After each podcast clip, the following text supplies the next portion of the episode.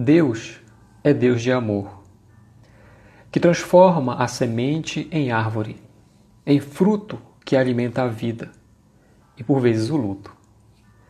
Deus é Deus de amor, que muda o ninho dos pensamentos em ninho de luz, que muda as ideias em ação que nos conduz, ou deixa que nós caiamos para compreender Jesus. Deus é Deus de amor, que nos deu os pés para que haja caminhada, que nos ofertou as mãos para dar trabalho à enxada. Mas se ferimos o companheiro, erramos a estrada. Deus é Deus de amor que nos deu a cabeça para pensar, que nos premiou com o coração para amar. Quem aceita o ódio não pode cantar. Deus é Deus de amor que tudo fez sem usar o alarde, que tudo faz mesmo que achemos tarde, que nunca diz sois covardes. Deus é Deus de amor que nos deu o Verbo e nos ensina a falar, que nos deu a boca e nos ensina a cantar, que nos deu o coração e nos ensina a amar. Francisco de Assis. Bonita essa mensagem. Nosso estudo hoje vai ser no item 1 do capítulo 2, que refere-se ao trecho do Evangelho de João, capítulo 18, os versículos 33 e 36 a 37, que é o encontro de Jesus e de Pilatos. João, ele registrou aquele momento da seguinte forma: Pilatos então entrou novamente no pretório chamou Jesus e lhe disse: Tu és o rei dos judeus? E respondeu Jesus: O meu reino não é deste mundo. Se o meu reino fosse desse mundo, os meus servidores teriam combatido para que eu não fosse entregue aos judeus. Agora, porém, meu reino não é daqui. Eu fui, disse-lhe então Pilatos: Sendo assim, tu és rei? E respondeu Jesus: Tu o dizes. Tu dizes que sou rei. Eu fui gerado para isso, e para isso vim ao mundo, a fim de testemunhar a verdade. Todo aquele que é da verdade ouve a minha voz. Aqui há um encontro marcante é um simples carpinteiro galileu e um orgulhoso representante do Império Romano. Estão frente a frente. Nessa hora do encontro, dois mundos se, se encaram: o dos fatos visíveis e o da verdade eterna, o tangível e o espiritual o temporário e o infinito. Mesmo impossibilitado, o primeiro julga o segundo, que superior, o segundo superior, usa três coisas para ensinar a humildade, o silêncio e o tempo. A partir daquele encontro, a partir desse momento, é então que vai se desdobrar todos, todos os significados profundos que Jesus estava demonstrando naquele, naquela ocasião. Momentos antes desse encontro acontecer, é, Jesus ele é detido pelo sumo sacerdote, pelos guardas do sumo sacerdote. Quando ele ele está sendo interrogado, até aquele momento não tem nada a ver com Roma. Quando ele está sendo interrogado, é então que surge ali a, a decisão de matar Jesus. A partir daquele momento. Ali, é, quando vocês devem recordar, quando acontece a prisão de Jesus, é, Judas vai acompanhando alguns soldados que vão fazer a captura dele e, e dos discípulos que acabam fugindo é, dele, né? É, aquele pessoal que vai, aqueles guardas que vão até lá, eles são a guarda do sumo sacerdote. Não é, não são policiais romanos, soldados romanos que vão lá. É que isso acontece em todas as províncias romanas, quando Roma dominava, as autoridades locais da região é, mantinham o seu poder, a sua guarda pessoal, com o poder de polícia. São esses que vão até, até o, o Getsemane, né? até o horto, que prender Jesus. E essa guarda de, do, do sumo sacerdote era comandada também por um, por um comandante que era o, o guarda do templo. É essa unidade que vai lá no, no Jardim das Oliveiras e que faz a prisão de Jesus. Então, até acontecer esse diálogo aqui, Roma não está envolvida. Não há envolvimento do governador, do imperador, de ninguém. É só o grupo judeu, por isso que ele fala lá no, texto, ele fala, não, não, seria, não seria entregue aos judeus. São eles que prenderam Jesus, porque tem autoridade para isso, pode fazer. Mas naquele quando tem aquele interrogatório, eles não, eles decidem matá-lo. Só que há um detalhe, é que Roma, dominando as províncias, não permite que as, as autoridades executem a pena capital. Eles não podem fazer isso. Para os, os judeus, para aquela região, havia uma exceção, uma exceção, por força do, da tradição que era a caso algum estrangeiro entrasse nas áreas sagradas do Templo de Jerusalém. Isso não, não, não poderia. Então os romanos aceitaram que nesse caso a pena de morte poderia ser imputada. E parece, né, dá-se a entender que também tolera, os romanos, apesar disso não tá, toleravam algumas execuções, como acontece com Estevão, por apedrejamento. Só que o que é decidido ali para o caso de Jesus não é uma morte, simplesmente. Eles querem crucificá-lo desde lá. Por que isso? isso é, por que isso? é que a, crucific, é, a crucificação, depois vamos entender as razões, mas a crucificação ela era algo, é, isso estava tá, né, escrito lá no livro de Moisés, no Deuteronômio, que esse tipo de morte em uma cruz, aquele que passava né, por esse tipo de morte numa cruz, sofria uma maldição de Deus. Era maldição associada àquela forma de morrer. Era isso, esse era o plano dos judeus desde o início para Jesus.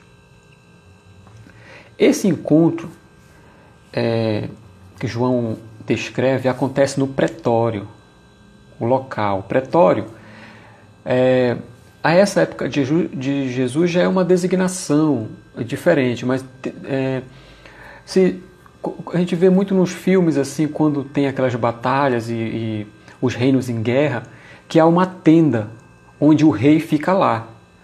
Então aquilo é a casa do pretor, casa do rei, do comandante. E é, daí é chamado pretório. Isso é a origem, mas na época já aqui de Jesus, o pretório ele é simplesmente a casa onde o governador ou a autoridade ali romana mora. A casa oficial, né, a residência oficial dele. É chamada pretório. É lá que acontece toda essa trama, os diálogos, a, o vai e vem de Jesus, é, a, e que são descritos lá, né, e também ensinado em muitos filmes e peças, acontece tudo na frente e ali na casa do governador, na casa de Pôncio Pilatos. Quando é, quando Roma é, dominava, assim, punha-se né, o domínio sobre alguma região, ela imediatamente colocava alguém para comandar aquela região, né? era o seu representante ali. E a responsabilidade dele, desse representante, era de supervisionar e manter a ordem pública. Esse era o papel. Então, o papel dessa, que nessa ocasião, quando Jesus é preso em, em Jerusalém, na região da Judéia, é Pôncio Pilatos, um romano. Pôncio Pilatos, ele tinha então essa, essa atribuição, manter a ordem.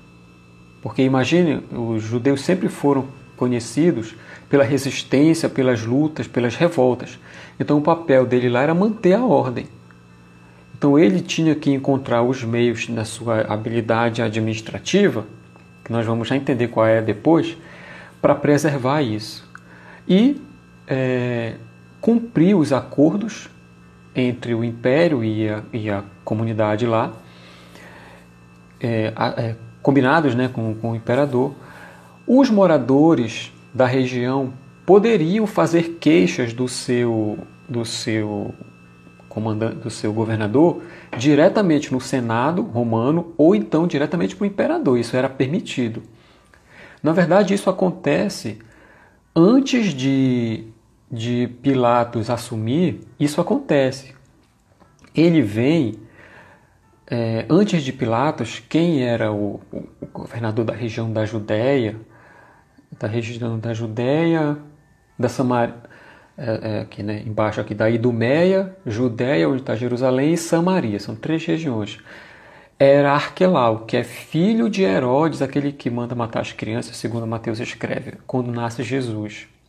Só que ele foi tão ruim, a administração dele foi tão confusa e, e cruel, que uma junta de judeus foi até o imperador para reclamar dele. Aí depois que aconteceu, tiraram Arquelau e Tibério, que era o imperador romano à época de Jesus, chamou Pôncio Pilatos, que veio de Roma para aquela região, porque ele já Pôncio Pilatos já estava dando trabalho lá para Roma, para a sociedade romana na capital. Então ele resolveu Tibério com essa mudança resolveu dois problemas que naquele momento estavam para ser resolvidos.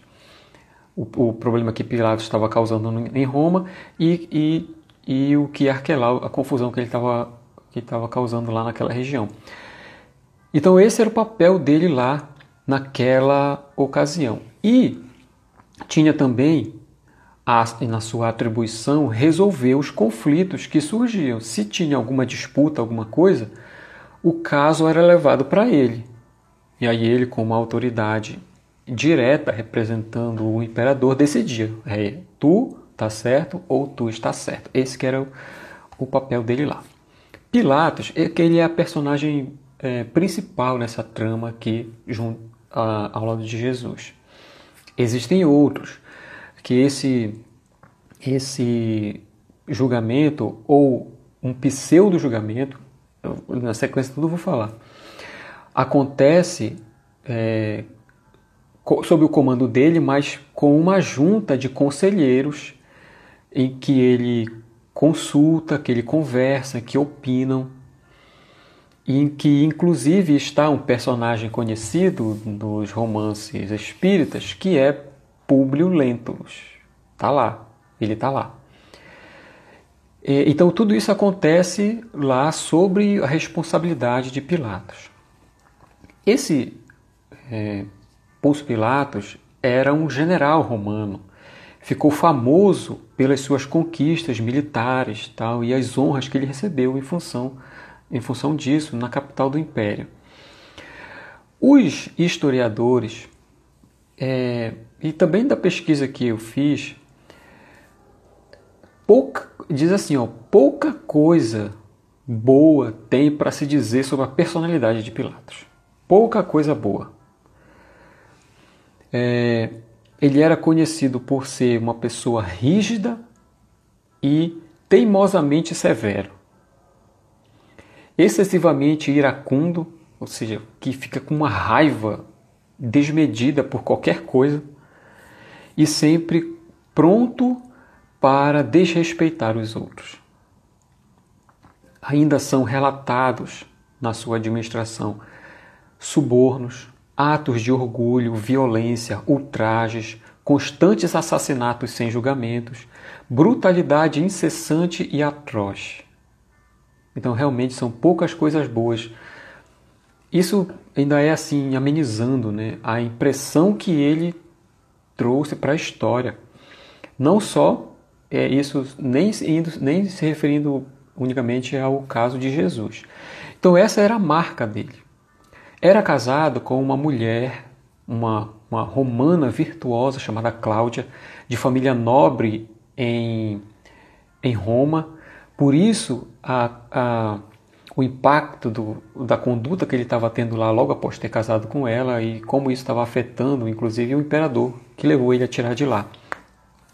Mas a, as atitudes dela, embora seja tenha sido uma mulher nobre né, e boa, pouca influência tinha na personalidade dele. Foi lá na cidade de Jerusalém que ele estabeleceu o seu escritório principal, nessa casa onde morava. Mas não é, diz assim, disse assim, nem disfarçava os motivos para visitar é, outras regiões onde ele mantinha os seus negócios e as suas aventuras amorosas que nas suas relações era facilitada pelos judeus.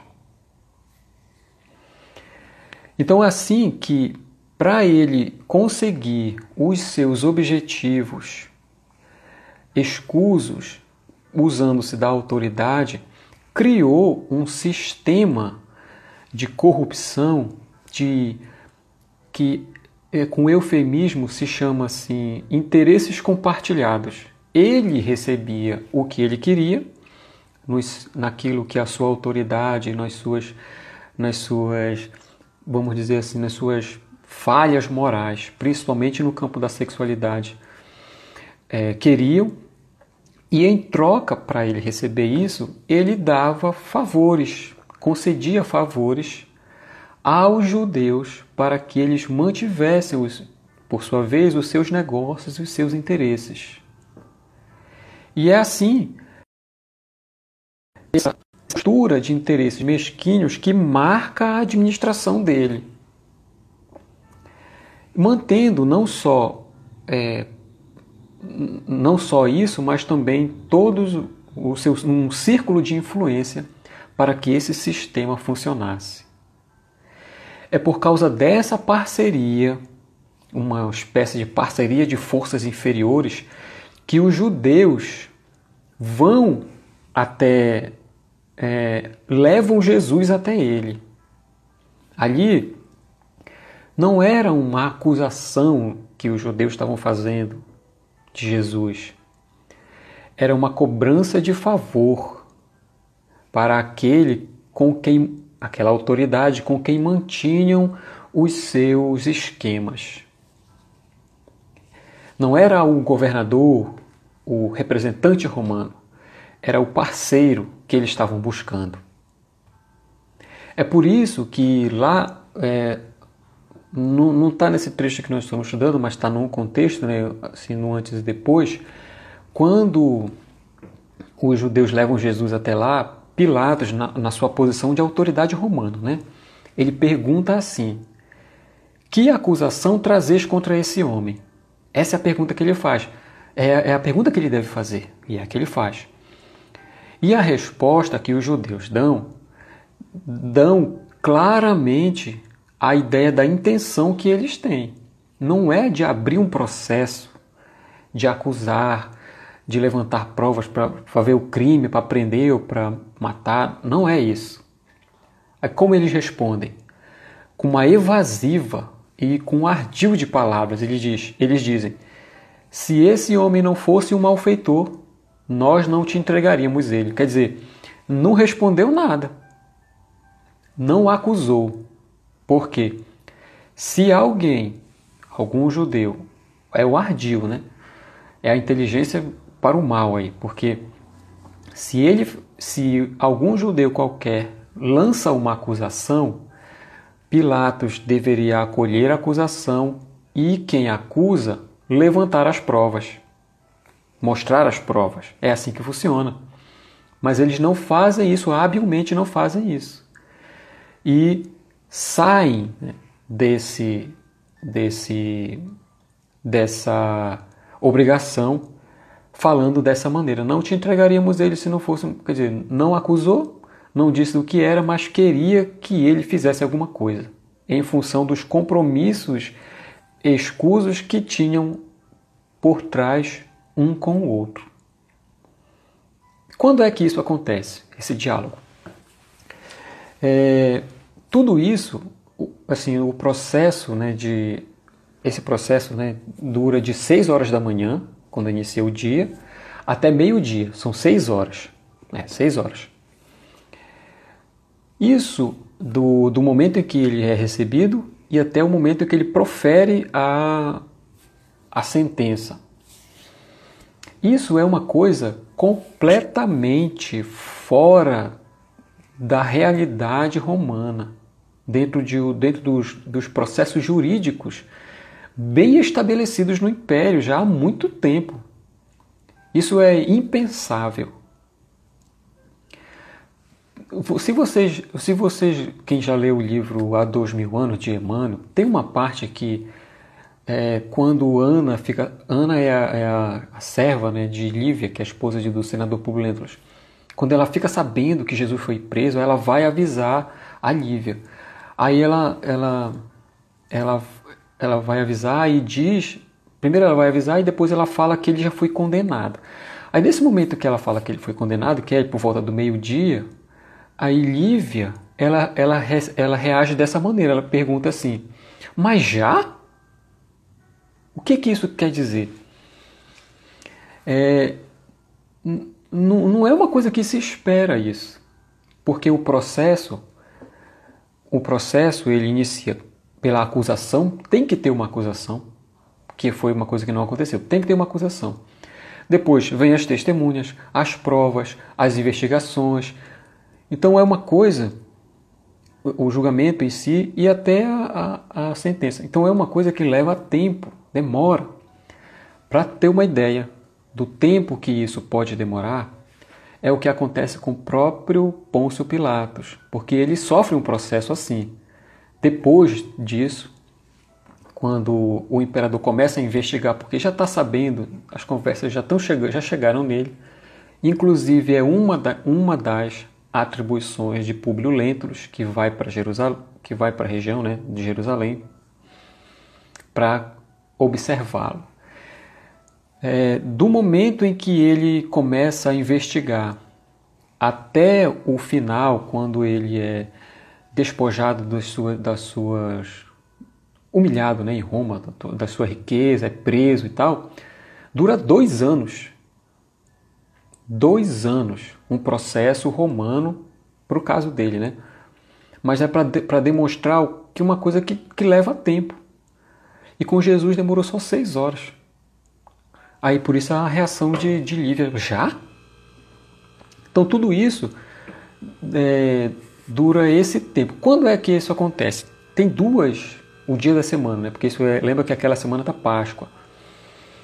Há duas vertentes que explicam quando é que isso ocorre. Uma, de que é tradicionalmente conhecida, que é na sexta-feira, Sexta-feira é a crucificação, passa o sábado, domingo é a ressurreição. Né? E há uma outra que, que, que diz que esse julgamento, que é a prisão e a crucificação, que é a crucificação, né, acontece na quinta-feira e não na sexta. Por quê? Há razões que explicam isso também. É, é assim, evidências, né? É, primeiro, a não sei se vocês já se perguntaram, tem uma, uma, uma, uma passagem de Jesus que ele fala que depois de três dias ele ia ressuscitar. Três dias. Aí você olha lá, se ele é crucificado na sexta, vai de sexta para sábado, um dia. Sábado para domingo, dois dias. Eu falei, mas dois dias, não é três. Aí, baseado em outra, em outro, em outra passagem, porque a citação está em todos os quatro evangelhos, disse assim: ao terceiro dia. Aí harmoniza, porque parte da sexta é o primeiro sábado, ao terceiro é o domingo. Aí dá. Por outro lado, tem uma. No livro de Lucas está isso, que ele, Jesus fala sobre o sinal de Jonas, que é três dias e três noites. Então não tem como escapar. Três dias e três noites. E isso é, aí, aí, por isso localizam esse, esse, esse julgamento, a crucificação na quinta-feira. Porque aí dá quinta, quinta para sexta, sexta para sábado e sábado para domingo. Três dias e três noites.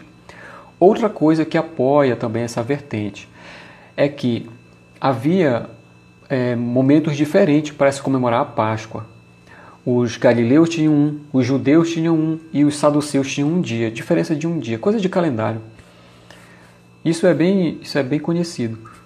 É, e os, os galileus tinham uma tradição, os galileus, que Jesus e os seus discípulos eram galileus, né, na região norte aqui da Palestina. É uma tradição que é chamada que é chamada o jejum dos primogênitos. Isso está lá também no, no livro de Moisés, lá no Êxodo, lá no Êxodo é, isto, acho que eu falei um pouco sobre isso também, que fala sobre essa refeição. Essa refeição acontece na quarta-feira. Quarta-feira. Então, que seria, teria sido então aquela última ceia, ou a Santa Ceia, como é chamada. Aí daria. Então há essas duas vertentes que tentam explicar. Não há nenhuma que sobreponha a outra assim, mas as duas se apoiam em fatos que estão nos evangelhos. Para a gente, o que interessa? Entender as possibilidades, já que existem várias delas, né? Ou quer dizer, duas, né? Duas delas. Então nós entendemos as possibilidades. Então é, é acontece na quinta, como diz, como se, na sexta-feira, né? como é a tradição, ou mesmo na quinta-feira. Tem até, eu vou dizer, mas só que eu não achei mas o livro, eu li isso num livro que eu acho que foi da Amélia Rodrigues, ou foi Maria Dolores, mas eu não achei qual foi o livro, mas eu li isso. Que ela fala da crucificação e cita o dia. Ela chama 14 de Nissan.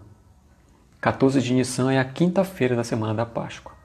E é também aqui Moisés se refere especificamente, ele coloca lá no, no Êxodo, quando fala da, dessa refeição e referindo-se à Páscoa. Pois bem, ali há o processo de julgamento, como eu estava como eu estava falando. Então é preciso que aconteça a acusação, o levantamento das provas. Há um processo formal que é, que deve acontecer. Como isso não acontece, os judeus tentam levantar uma outra acusação, isso já no meio da, no meio da confusão acontecendo. Levantar um crime pelo qual eles passam a acusar Jesus, que é um, o crime de lesa pátria. O qual é esse? Eles falam que ele se intitula o Rei dos Judeus. Lembra que é, é aí que vai começar a entrar o diálogo e que é o tema que Kardec também vai abordar de rei dos. Porque se ele se diz rei, é um crime dizer isso, porque o rei, se ele se diz rei, ele se iguala ao imperador ou o próprio Pôncio Pilatos. E isso Roma não admite. Aí é o crime. Então eles, eles não acusando inicialmente, tentam caminhar por esse, por esse, por essa estrada aí para acusá-la. Então, quando eles levantam essa ideia de que ele está se dizendo o rei dos judeus, é, começa então é o contexto do diálogo que João é, colocou, que, que a gente citou no início. A ideia do rei dos judeus, ou de um Messias para o povo judeu, é, ela vem desde o Antigo Testamento. Começa, a primeira citação é no livro de Daniel, um profeta é, um profeta conhecido também do Antigo Testamento. Então havia duas expectativas para esse Messias, o rei dos judeus, que era da linhagem de Davi. Davi foi um rei também em Israel. Então, sendo descendente, o descendente, né, pela linhagem, o descendente do rei é também rei. Só que esperava-se, havia uh, duas expectativas. A que Jesus cumpre é exatamente a que não queriam. Não queriam. Como ele havia aquela a ideia do da restauração do reino pela força, pelo orgulho, pelo domínio, ou seja, você sai da condição de oprimido por, para ser o opressor. É isso que o orgulho quer. Então era uma coisa que se esperava. Mas ele não foi assim. Ele cumpriu, cumpriu a expectativa que é basicamente a que está no livro de Isaías, do Antigo Testamento. Não sei se vocês já pegaram essa parte em que no livro Paulo Estevão, quando o Estevão ele encontra Pedro, ele fala, ele fala né, que o Messias já veio e tudo. Ele fala que ele gosta muito de uma do, do livro do Antigo Testamento, né? Claro que é o que eles têm. Eu falo que o livro que mais toca a ele é o livro de Isaías, porque é o de Isaías que fala do Messias sofredor, que ia ser humilde, obediente e morrer na cruz. Inclusive dando detalhes de como isso ia acontecer, como está como tá lá. Assim, então, é, é que ele se mostrou. O Messias que dizia, que se dizia, mostrou-se humilde, manso. E isso é que os judeus, encabeçado pelo sumo sacerdote e sua corte, não foram capazes de aceitar. Essa, essa é uma opinião minha, é foi o que aconteceu, porque eles, como estudiosos, sabiam disso. Sabiam. Sabiam que poderia ser um servo, um Messias sofredor, mas eles não foram capazes de aceitar isso. Então decidiram eliminar aquele candidato, no seu pensamento, a Messias do povo. Qual é a intenção de Jesus nesse diálogo? É apresentar o elemento espiritual, o elemento espiritual da vida. Essa é que é a chave para compreender muito das suas passagens. Por isso é que ele usa, como eu falei lá, é a brandura, a humildade para ensinar e o tempo. O tempo é outra ferramenta que ele utilizou para mostrar o que é que estava acontecendo realmente ali e que reino era esse. Esse, então, é o aspecto o aspecto espiritual da vida, onde os sentimentos divinos é que conduzem. E, portanto, é inatingível às artimanhas políticas, como estava acontecendo ali. Na, na, quando ele, há um, um momento muito marcante, quando eles estão frente a frente, em que Pilatos faz perguntas e Jesus fica ali em silêncio, impassível. E Pilatos se admira, fala: como é possível você estar sendo acusado a ponto de morrer? Eu posso causar a tua morte, fim não fala nada. É que se ele se defendesse, se ele falasse: não, isso não é verdade, não está acontecendo, isso é, isso é golpe, não sei o que e tal. Não. Ele estaria participando de um falso julgamento. Porque lembre, não houve acusação. Então ele mantém-se sereno, tranquilo. E isso a, causa um espanto em quem não está acostumado a não revidar. Ele, Jesus, escolheu como, no seu planejamento, como Cristo do mundo, o pior tipo de sofrimento nas condições que, que, que nas, nas circunstâncias que ocorriam, para mostrar como deve, devemos proceder diante do mal, mas para ensiná-lo o bem e assim dar a oportunidade de se reformar. Porque Jesus, a crucificação era a pior pena que existia para quem, para um criminoso, é a pior. E para ele, muito mais ainda grave era a situação porque ele não tinha culpa nenhuma. Já nós temos muito a expiar, mas ele já mostrou, no pior caso, como é que nós devemos nos comportar em todas as situações da vida que nos ferem, em que aparentemente somos injustiçados, quando sofremos um ataque ou uma violência. É a brandura, é a humildade e o tempo. Essa é a conduta moral que ele estabelece.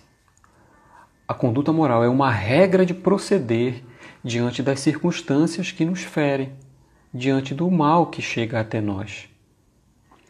Quando, é, quando em todo o evangelho, toda a obra básica, eu acho, Kardec ele usa um termo que é chama, ele chama vida futura. Eu acho que até um, eu acho que até o próximo item do evangelho, a vida futura. É, a vida futura quando ele fala vida futura, ele está se referindo à vida espiritual. Kardec, tá? Não está se referindo assim à próxima encarnação, não. É a vida no mundo espiritual.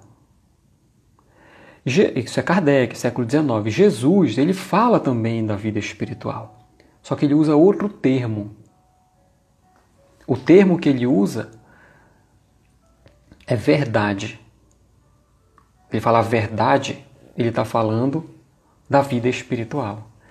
Então, ali, diante de Pilatos, ele fala sobre isso. A palavra está lá, a verdade. Então, ele pergunta, ele fala do reino, que o reino não é daqui, é o reino da verdade. É o reino espiritual, a vida espiritual, é, é invisível. Não é esse aqui que ele conhece. E diz depois, e deixa eu ver aqui onde é que está, logo no, na parte final lá do, do, do trecho de João, ele diz que todo aquele que é da verdade ouve a minha voz. Todo aquele que é da verdade ouve a minha voz. Olha só, ele, é, ele falando do, da vida espiritual, só quem conhece e entende a vida espiritual é capaz de compreender o que ele está dizendo. E isso é precisamente é o que Kardec faz com os espíritos, assim, para a gente de mão, de mão beijada, né, como chama. Eles mostram a vida espiritual, todos os seus desdobramentos, as relações do mundo espiritual, dos espíritos que estão lá com a vida material.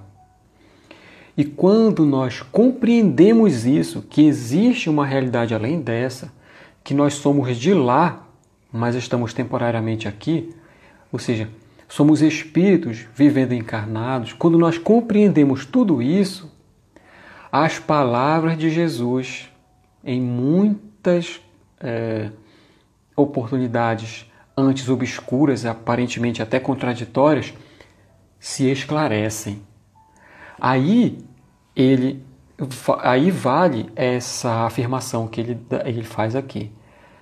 Todo aquele que é da verdade ouve a minha voz. Quem conhece a vida espiritual entende o que eu estou falando.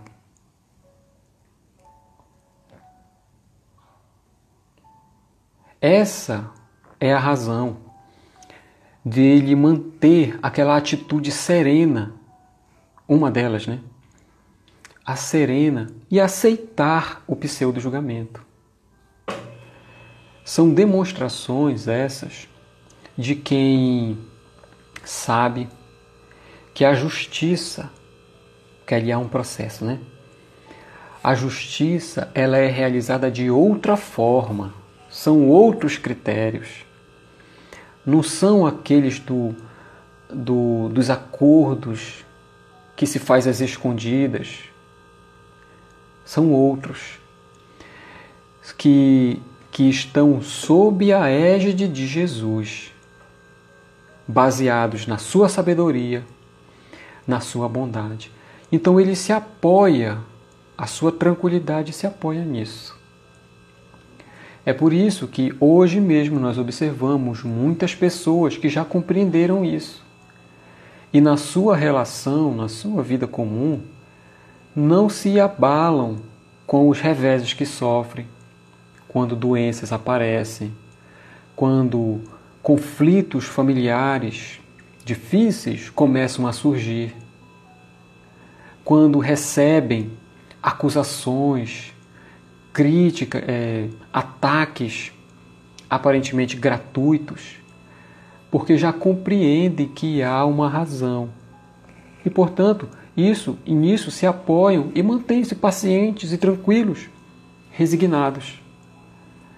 Esse é o exemplo que Jesus dá lá e que hoje nos chega de uma maneira mais compreensível, porque, nas palavras dele, a verdade foi desdobrada através da doutrina espírita para nós.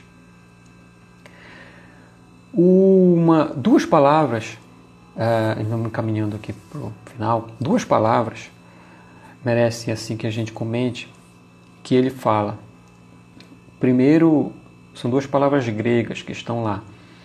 É a palavra verdade, que é do grego aletheia. É, João utiliza ela para designar a verdade. Mas o que significa isso? No, é, a etimologia da palavra é a palavra ela refere, porque as palavras elas não são nada em si, elas representam uma ideia. Isso que isso que é a coisa legal. As palavras elas representam ideias. Então essa palavra aletheia, ela, ela se refere ao conteúdo de algo que é verdadeiro. Não é uma redundância. É o conteúdo de algo que é verdadeiro. Então olha só. Então se a vida espiritual é verdadeira, é verdade, existe, a verdade, como ele, como ele fala, se refere ao conteúdo desta vida. Olha só. Então, os espíritos, as relações do mundo espiritual aqui com, com o daqui, a lei de causa e efeito, a reencarnação, todos os desdobramentos. Então, a verdade se refere a, a, a este conteúdo. Pode ser também entendida no, é, como, como a verdade assim, no seu sentido absoluto quando comparado com algo que é irreal ou incompleto. Olha também como a coisa se encaixa. Porque a vida material, é, é, a vida existe, está aqui, a gente conhece. Mas ela é uma parte só. Ela é uma parte da vida. A outra, que é. Então, quando ele fala a verdade, se refere a esta outra que, com, que complementa essa que é que está incompleta, que nós conhecemos é a palavra é.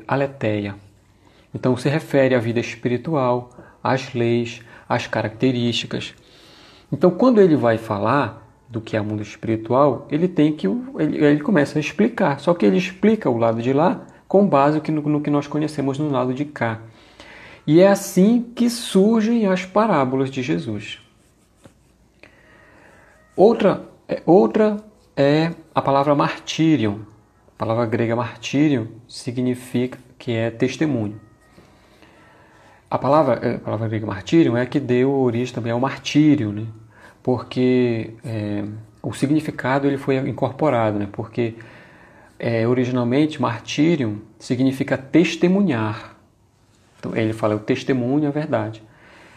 Testemunhar. Então, a, a época dos isso ficou, esse significado foi incorporado à época dos cristãos, né? depois de Jesus, já, porque havia um momento marcante que quando o acusado ele renegava né, o Cristo, porque seguir o Cristo passou a ser um crime, renegava ele era absorvido. Mas quando ele reafirmava, ou seja, ele testemunhava que era cristão, ele era, ele era morto. A flechas, era queimado, era dado às feras, etc. Então, o martírio, o testemunho, ficou associado a, um, a morte, por ser cristão. Então por isso que o martírio é aquela coisa assim do sofrimento, sendo martirizado, sendo morto até. Mas originalmente é o testemunho que está, é aquele testemunho que gerou a morte. E é isso que Jesus fala, eu dou o testemunho da verdade. Isso significa, dar, dar testemunho é dar informações sobre alguma coisa. Dar informações. Não é isso que ele faz? Ele lança, ele traz né, ideias, dá informações da vida espiritual, da verdade, é, para a gente. E também tem um outro significado que é um sinônimo, é ver, ver, ver com os olhos mesmo, ver. Seria mais ou menos assim. Ele, ele fala em um, é, de, uma, é, é de um, um significado. Né? Ele dá informações, ele fala. E a outra nós conseguimos ver a vida espiritual através dele. Então, olhando para ele, no sentido da palavra, é possível entender o que é a vida espiritual. Então, isso é o testemunho que ele dá. É a sua própria vida. É, são as palavras, são os ensinos, mas também a própria vida. Quando ele há uma passagem que ele fala para o discípulo, se conheceis a mim, conhecereis também meu Pai. Então é olhar para ele, olhar. Então você olha e percebe. A humildade é aquilo, a caridade é isso, a benevolência, a mansidão, você está vendo. Então isso é também dar testemunho. Da gente, para o nosso caso, seria igual. Mostrar na própria conduta de vida que é espírita. Você está dando testemunho, as pessoas estão vendo que você age de acordo com o que acredita. É a mesma coisa que Jesus faz. Então, notem que não há nada de diferente. Isso é que é a beleza do ensino dos Espíritos com Kardec. Não há nada de diferente de que Jesus falou e que eles confirmaram e, e explicaram algumas coisas mais até. Obviamente não poderia ser diferente, mas nós vemos que isso se confirma. É, isso significa o resgate dos ensinos de Jesus. Por isso chamam também a doutrina espírita como o cristianismo que está revivendo, ou o cristianismo redivivo, né, que voltou. Então essas duas palavras queria para é, explicá-las para encerrar este, trecho do, do estudo é, do trecho de João, que é o encontro de Jesus e de Pilatos.